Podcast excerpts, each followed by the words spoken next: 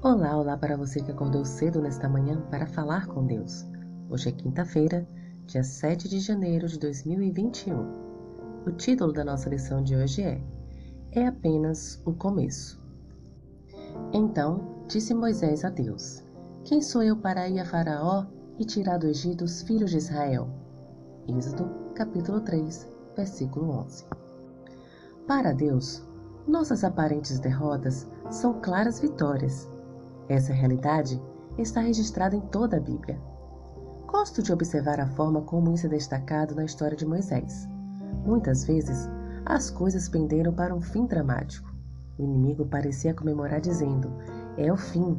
Deus, porém, permitia que uma grande porta se abrisse para dizer: É apenas o começo. Moisés nasceu escravo, no período em que todos os meninos hebreus deveriam ser mortos. Naquele momento, tudo parecia acabado. Dava para imaginar o inimigo dizendo: Agora é o fim.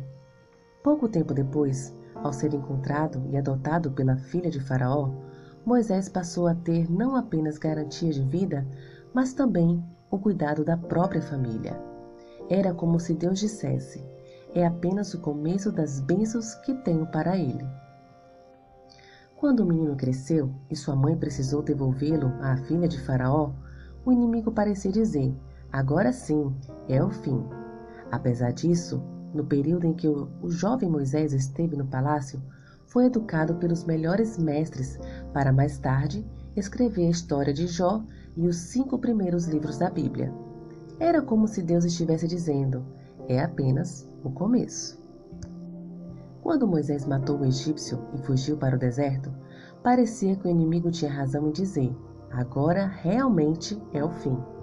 Por outro lado, quando Deus o chamou na sarça ardente, após 40 anos e mostrando diferentes milagres, estava dizendo: Isso é apenas o começo do que vou fazer por intermédio dele.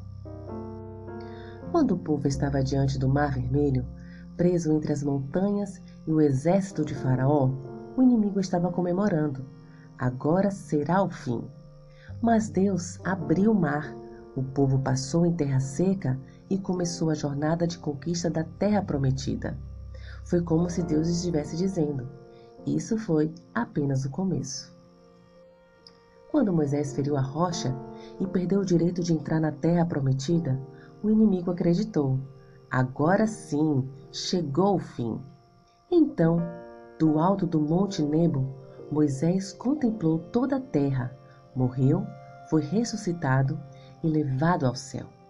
E Deus confirmou: realmente é apenas o começo.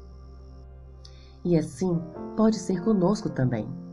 Tenha essa certeza sempre com você durante suas atividades, planos e desafios pessoais. A vitória de Cristo torna nossas dificuldades apenas o começo de nossas oportunidades e vitórias. Que o Senhor te abençoe. Um bom dia.